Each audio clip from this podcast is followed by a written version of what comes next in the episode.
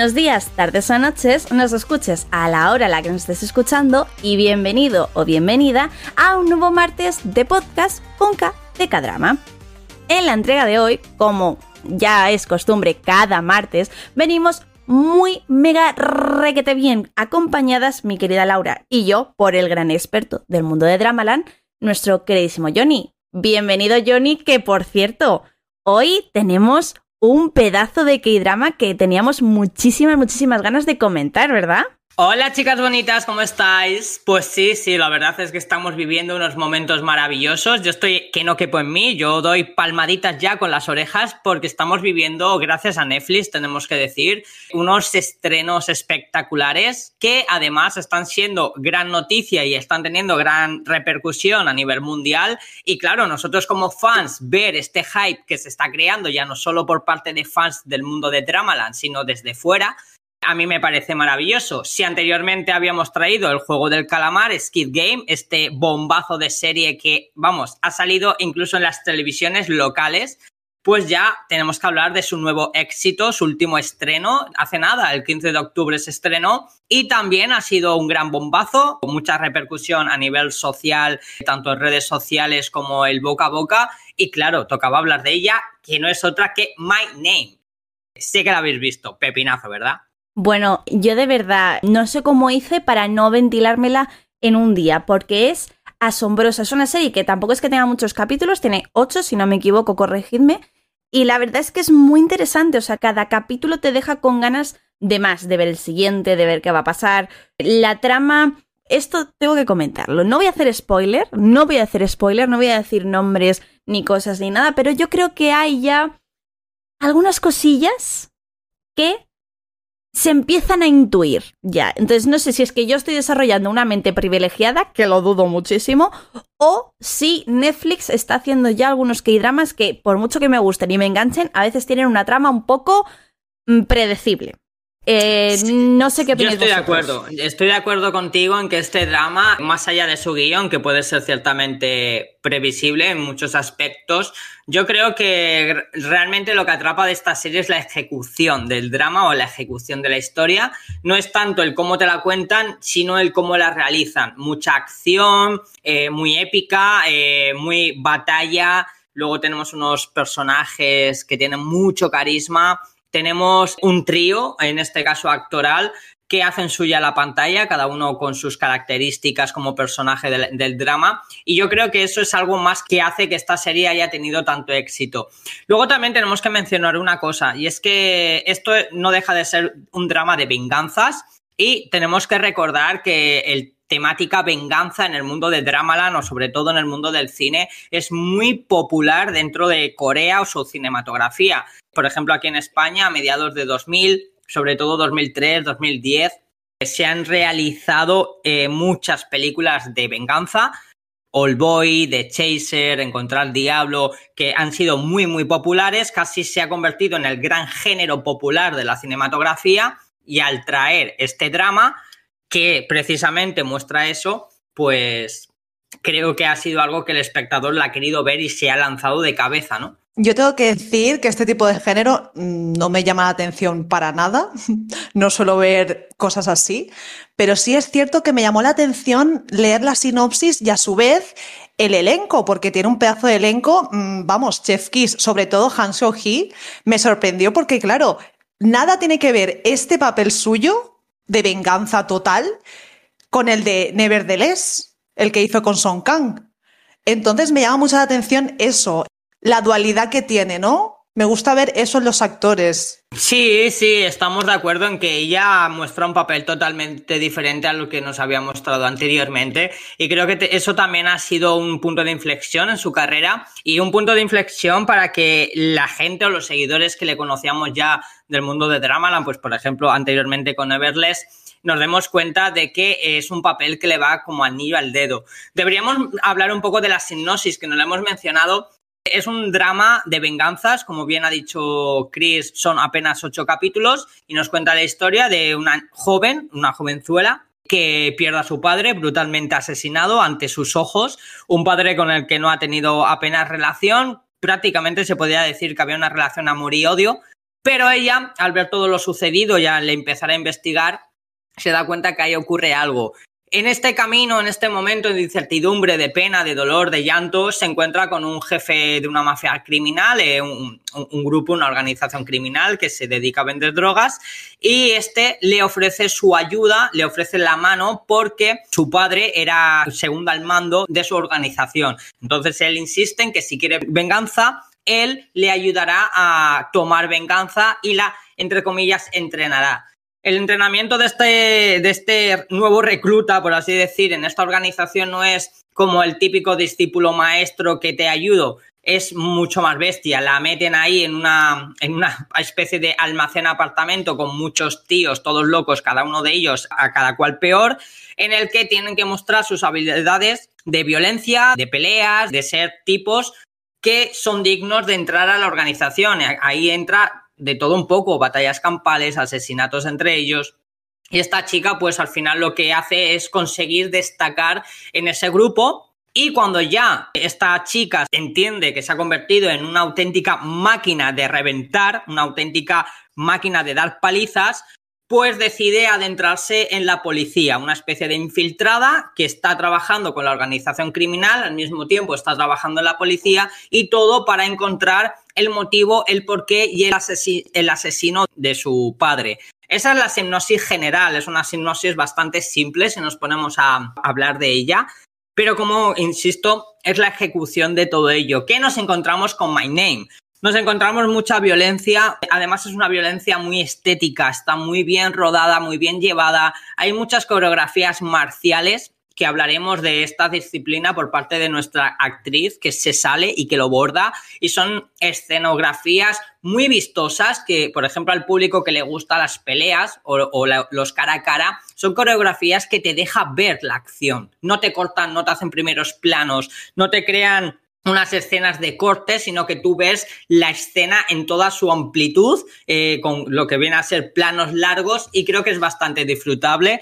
Y luego, por ejemplo, que hay, pues eso, mucha acción violenta, mucha acción estética, hay mucha acción también balística, porque hay muchas escenas de pistolas, también de armas blancas. Entonces siempre eh, se crea como una atmósfera de tensión constante, porque ahí parece que puede acabar acribillado, mutilado, puede acabar, vamos, como, como, como los cristos de la aurora, pues de una forma eh, espectacular. Y eso lo saben llevar muy bien, y creo que el espectador es lo que más más ha, disfrutado ¿no? de este drama, que es un drama muy dinámico, muy entretenido y que constantemente te está enseñando algo. Exacto, aunque también lo que habéis dicho vosotros al principio me parece un tanto predecible, pero aún así, sí, es muy disfrutable, son ocho capítulos, se ven del tirón y te mantiene en tensión y bueno, como dices tú, está súper bien llevada, súper bien rodada, las actuaciones son de 10, el elenco también, así que creo que es totalmente un acierto y recomendable para todo el mundo. Sí, luego también podríamos hablar de que un poco la magia de este drama, ya fuera parte del elenco que lo comentaremos, también es que tiene detrás una, ya no solo la producción de Netflix, con lo que implica, ¿no? Una producción de Netflix implica una producción costosa, que te van a dar dinero y te van a apoyar constantemente en lo que tú quieras aportar. Pero estamos hablando de que su director, por ejemplo, es Kim Jin-min, que anteriormente ya habíamos hablado de dramas de él como extracurricular, un drama oscuro de atmósfera asfixiante sobre la prostitución juvenil de jóvenes que hacen dinero a causa de sus compañeras del instituto, ya te habla un poco, ¿no? De la categoría de este, de este director, pero además a mí me sorprende que este director no se basa solo en un género. Es un director que ha rodado muchos dramas de diferente amplitud. Nos ha dado comedias románticas, nos ha dado dramas, nos ha dado incluso terror. Y aquí yo creo que se junta un poco todo, ¿no? Porque tenemos, pues sí, esa atmósfera oscura e inquietante que nos pueden mostrar, por ejemplo, en extracurricular, pero también hay cierta comedia, entre comillas, negra, como por ejemplo nos, nos pudo mostrar en Lawless Lawyer, que es el drama que protagonizó tu querido Lee Jong-gi con Son Ye-jin, que es muy buena. Pero, por ejemplo, en dramas así de comedia romántica nos ha dado Marie Contra, The Liar and His Lover, y luego un drama que yo siempre recomendaré de 2007, un clásico que está en Between Dog and Wolf, que es un pepinazo de serie de acción y luego, por ejemplo, con el director Kim Ji-won, este director apoteósico, un gran director de cine eh, que nos ha dado películas como Encontrar al Diablo, como El bueno, el malo y el raro, como ahora, por ejemplo, Doctor Brain, que es su estreno en Dramaland a través de Apple TV, pues con él, con este director, él hizo un segmento de terror en 2002 que se llama Three, que es una especie de continuación de Three Extreme que reúne a muchos directores de diferentes países como Hong Kong, como Japón, por ejemplo, pues ahí hemos tenido a Takeshi Mike, a Park Chan-wook, hemos tenido a muchos, a Fruit Chan de Hong Kong. Entonces este hombre también como que ha experimentado en cierta forma el género de terror o el género de la asfixia. Y digo lo del género de la asfixia porque aquí en My Name existe ese género de la asfixia, porque es un drama que nunca sabes lo que va a pasar. Sí, es verdad que eh, en ciertos puntos sabemos o denotamos que es previsible lo que ocurre, pero por otros lados ocurren cosas, hay pequeñas escenas que no te las esperas para nada, que al espectador le sorprende por completo, que incluso te queda con cara de what the fuck, qué coño acaba de pasar. Y yo creo que es, eso es una maestría por parte del director de pues haber ya trabajado anteriormente en muchos dramas y haber trabajado ya en diferentes ámbitos y géneros que como que en cierta forma los unifica. Y luego también tenemos que hablar del guionista. El guionista es Kim Bada, que por ejemplo anteriormente había, bueno, no anteriormente, en 2008, había rodado una película que yo la considero un clásico del cine coreano, que es Among Was Superman, el hombre que quería ser Superman, una obra maestra, un clásico del cine, un drama, en este caso protagonizado por Juan Jung Min y por mi queridísima, queridísima Jung Ji Hyun, My Sassy Girl, ahora que está en boca de todos por Jiri-san. Entonces este hombre nos, eh, nos ha dado como guionista grandes, grandes obras. También nos dio la de Life Rickens Romance. Y anteriormente para la OCN, esta cadena centrada espectacularmente en el ámbito de los thrillers, ¿vale? Pues había rodado ya Hero, todo esto como guionista. Entonces, yo creo que aquí se, se cumple, ¿no? Eh, el hecho de si dos genios se juntan, no puede salir nada malo, ¿no? Tiene que salir una genialidad. Y es lo que ocurre aquí, que sea un director que se ha movido muy bien por varios géneros y un guionista que, pese a tener pocos trabajos, también se ha movido por varios géneros, al final lo que te da es una obra como My Name. ¿Qué es lo que luego hace que My Name sea tan resolutiva, sea tan abordante y haya creado ese hype que ha creado? Pues que si juntas a un buen director y a un buen guionista, tienes también un buen elenco. Creo que todos nos centramos básicamente en el trío actoral principal, porque son los grandes nombres, pero ya si hablamos también de papeles secundarios, todos, absolutamente todos, tienen una esencia y tienen una personalidad única y además también son actores muy reconocidos. Entonces, yo creo que como estabas comentando de Han So-hee, que nos ha sorprendido a todos con esa maestría marcial y esa, esas ganas, ¿no? De transmitirnos esa energía a la hora de rodar esas escenas de acción. Por ejemplo, tenemos que hablar de Park Hin-son es el que hace de, del líder de la organización criminal que Parkinson, bueno, es un actor que lo conocemos desde hace muchísimo, muchísimo, casi siempre hace de villano y es que el papel le da al pego. Le hemos visto, por ejemplo, junto a Lee Jong-suk, ese papelazo de Lee Jong-suk como villano, pues él estaba ahí metido en VIP, también en When the Day Comes, ha sido el villano de La Bruja parte 1, su versión de Netflix, que es una maravilla. Y ahora mismamente, si estábamos hablando de Doctor Brain, el debut en Dramaland de Kim Ji-won, también en Doctor Brain, él va a ser uno de los protagonistas. Este hombre se come la pantalla, solo hay que verle la presencia. Y que yo es lo que, lo que me gustaría preguntaros. De los personajes que aparecen, ¿cuál es o quién ha sido ese personaje que os ha hipnotizado? Pues la verdad es que el parque son este, yo no lo conocía, Johnny, y me acaba de venir el flashback de que sí es cierto, aparece en VIP con Lee Jong-suk, pero quitando de eso, no lo he visto. No he visto a este hombre en ningún drama, en ninguna película. Bueno, ya sabéis que yo soy más de, dramas que de pelis. Pelis coreanas he visto, pero no demasiadas. Entonces, claro, yo a este hombre no lo conocía de nada, pero al verlo, pues, ¿qué os voy a contar? Está, está muy bien plantado, ¿no? Está, Es muy, apañado, como diría mi madre. Si me dejas, antes de que sigáis hablando, recomendar una película de él. Es una recomendación especial porque sé que en este caso sí la verás, dado que la protagoniza Gonjo, ¿vale? Que es la de The Suspect.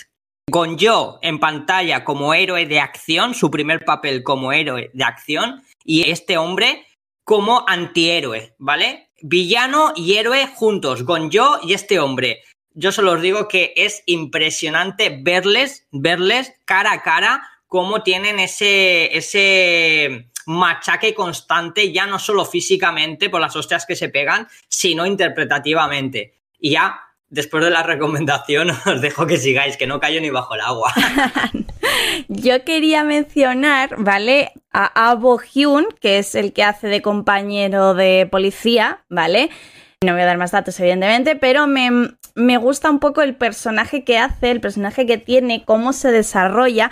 Más allá de, evidentemente, el personaje femenino protagonista, que evidentemente es otro rollo, ¿vale? La chica eh, no quiero volver a mencionarla porque ya hemos hablado de ella, pero por lo dicho, por mencionar otro protagonista, eh, creo que es importante hablar de él, más que nada por la evolución que tiene su personaje y porque, por cierto, ya que estamos, aprovecho y os comento que este Ambo Hume que también está de muy buen ver, aparece en Cells, que es un drama que es, que es de TVN, que me parece que se puede ver desde la plataforma Viki de, de Rakuten, por si alguien la tiene, que muchas veces eso, pues, como que entran más ganitas cuando están en Netflix y plataformas de este estilo, ¿no? Y que por cierto ya está completa porque si no me equivoco acabó el 30 de octubre y que tengo entendido que está muy bien y yo la tengo en mi lista, ¿eh? Yo aviso porque mm, si no es eh, la semana que viene, será en un par de semanas, diré, Johnny, vamos a hablar de Yumi's Tales. deberíamos, deberíamos, porque es una serie, una de las series de moda. A mí, mira, eh, precisamente me alegra mucho que comentes lo de Ambo Hyun, porque a mí es un actor que en los últimos años me ha sorprendido mucho. Anteriormente yo le había visto en papeles eh, no muy destacables, como por ejemplo en The Rebel o, en Descendientes del Sol, pero eh, hay un momento de inflexión en su carrera que es cuando hace de niñato cabrón villano, hijo del gran villano de Itaewon Class, ¿vale? El pelo rubiales, eh, de toda la vida. Pelo rubiales asqueroso. ¡Es verdad! ¡Es verdad! Le queríamos matar y que era, eh, teníamos ganas, unas ganas tremendas de que Parson John por fin le reventase la cabeza pues su papel, porque lo borda, lo borda como villano, como, como chaval repelente, le abrió, por así decir, un nuevo estigma a su carrera, dándole papeles más destacados de lo que ya tenía anteriormente. Después, posteriormente, de Itaewon Class, vino Kairos, que de hecho Kairos, si no me equivoco, ya lo estoy diciendo de memoria, en 2020 le dio el premio a Mejor Nuevo Actor. Y posteriormente nos presenta la que tú comentas, que es la de Yumi's Cell, y posteriormente nos presenta la de My Name. Y yo, claro, si haces una retrospectiva de estos cuatro últimos títulos. Y también ha estado en La vida, eh, Her Private Life, que es un drama en la cual está eh, la protagonista de Secretaria Kim, que nunca me acuerdo de su nombre, Parmin Yoon, perdón, Parmin Yoon. Eso es. Eh, que es una serie muy chula y él también está, no está en papel protagonista, tiene un papel secundario, pero es que me acabo de acordar, lo acabo de... Sí. Y, claro, ahora ponte en retrospectiva, no se parece nada, nada un papel al otro. No es el mismo papel que hacen en Itaewon Class, no es, el mismo papel. Un señor muy polifacético. Ese señor te hace una persona que odias y a la siguiente le quieres abrazar y comer el boquino, como dice la Laura. Comerle el boquino, totalmente. Por eso te comentaba que a mí me ha sorprendido mucho porque apenas, pues eso, 2020, que es cuando ha despuntado, 2019, cuando rodó la de Hell Private Life y la verdad es que este actor me sorprende mucho y además también de lo polifacético que es como actor, es que también cambia mucho los looks, ¿vale? Por ejemplo, en Yumi's Cell yo no, le veía a él y no veía al actor. Digo, hostia, qué cambiado, ¿no? O sea, también es verdad que su papel es totalmente diferente. Así que yo tengo muchas, muchas ganas de volver a ver a Han Bong Hyun, que no tardaremos en verlo porque le están lloviendo las, las ofertas, como es normal. Y luego, por ejemplo, hay otro chico que en este drama eh, hace de segundo amando de la organización criminal, es como, por así decir, la especie de guardaespaldas de nuestro jefazo, que este hombre también no tiene muchos momentos en, pantalla, eh, tiene los justos, pero me da la sensación que es un actor que tiene mucho, mucho carisma, mucha presencia, que lo poco que sale en la serie es muy relevante. Y además no es un, actor novato, ¿no? Es un actor que ha hecho muchas series o muchas películas, siempre un poco de ámbito secundario o incluso cameos, pero por ejemplo, eh, a este chico lo hemos visto en Memorias de la Alhambra, que nosotros hemos dado el coñazo con Memorias de la Alhambra ya hasta el infinito, lo hemos visto también en Be Melodramatic, eh, la serie, por ejemplo, de 2020, uno de los grandes bombazos fue The Wolf of the Married, a él también lo hemos visto. Comentábamos la semana pasada la de Oh My Ghost, y Oh My Ghost también aparece él, y luego en películas como The Negotiation con, con nuestro querido Hyun Bin y Son Jin.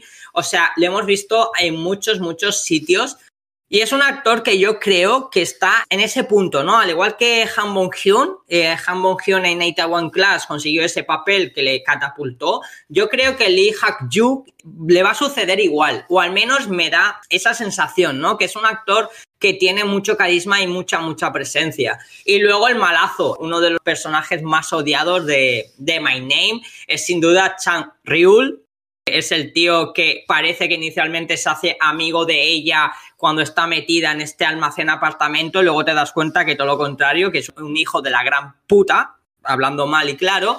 Y este hombre, por ejemplo, le hemos visto en Crónicas de Asuda, le hemos visto en Train, que, sabemos que le gusta mucho a Laura, le hemos visto en Stranger, segunda temporada, y con el director anteriormente había rodado ya la de Lawless Lawyers, la serie protagonizada por Lee Jong-gi son jóvenes, al final son jóvenes, pero creo que les puede llegar ese papel que les catapulte.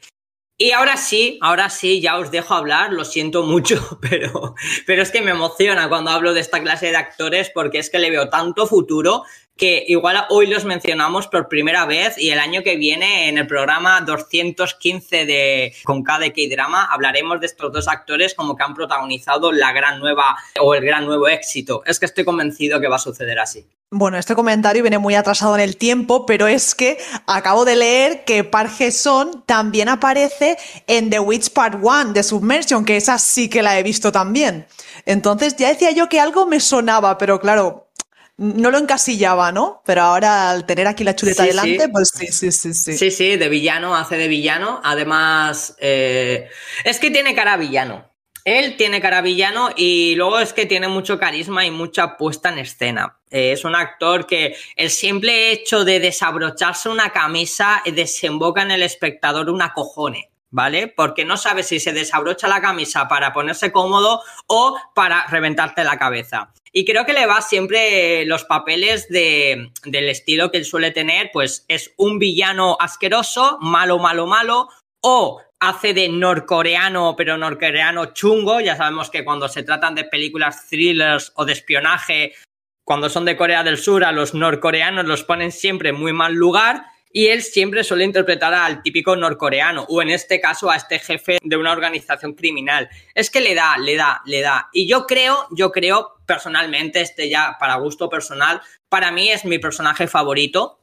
Creo que es el que borda la interpretación, pero yo no quiero pasar la oportunidad de decir lo de, y que ya lo habéis comentado vosotras, lo de Han Soo-hee. Yo creo que Han Soo-hee, con este además papel protagonista tan diferente a lo que nos había mostrado anteriormente, yo creo que ha creado un antes y un después en su carrera. Y no os miento ni es coña que yo he leído muchos comentarios al respecto de que no la tragaban cuando había visto The Neverless, que no la tragaban, que había gente que incluso había dejado de ver la serie por ella y sin embargo se han reconciliado con esta actriz a raíz de My Name.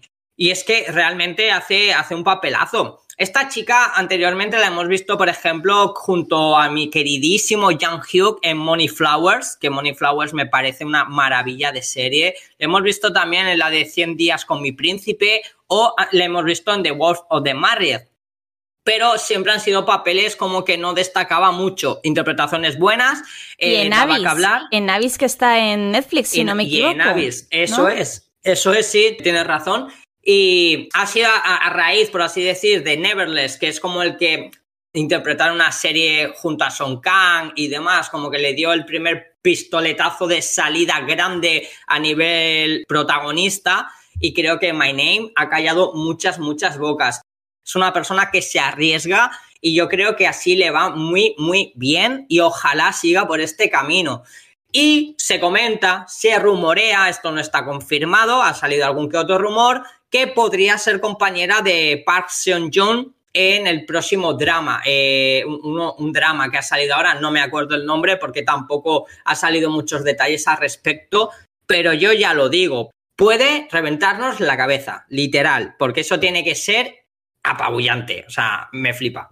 Bueno, la verdad, yo lo que hemos comentado durante todo el programa, al final es un K-drama que se deja ver, que te engancha, tiene unas escenas tremendas, una trama que lo, lo que hemos dicho te engancha hasta el último momento, los actores hacen un papelazo que lo flipas y lo dicho, es que es una, serie 10, 10, 10 de 10, aunque no sea el típico género que nos guste a nosotras, ¿verdad, Laura? Exacto, exacto. Sin duda, para mí este drama es una de las sorpresas del año, así que probablemente esté en mi top 10 por lo menos.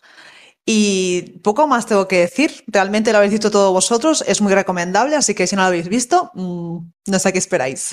Pues con esto creo que podemos cerrar por hoy. Yo solo quiero matizar de éxito en éxito que venimos gracias a Netflix. Move to Heaven, éxito. My Name, éxito. El juego del calamar, éxito. DP, éxito. Y se viene Gonjo y Baedona con The Silent Sea Vamos a terminar el año que vamos a flipar y se nos va a reventar la cabeza y yo diré por qué, ¿vale? Porque Netflix se está sacando la chorra. Y como se está sacando la chorra y de lujo, yo creo que la gente estamos flipando. Y por todo lo demás, nada chicos, como diría aquel, salaño, salaño, o toque, o toque.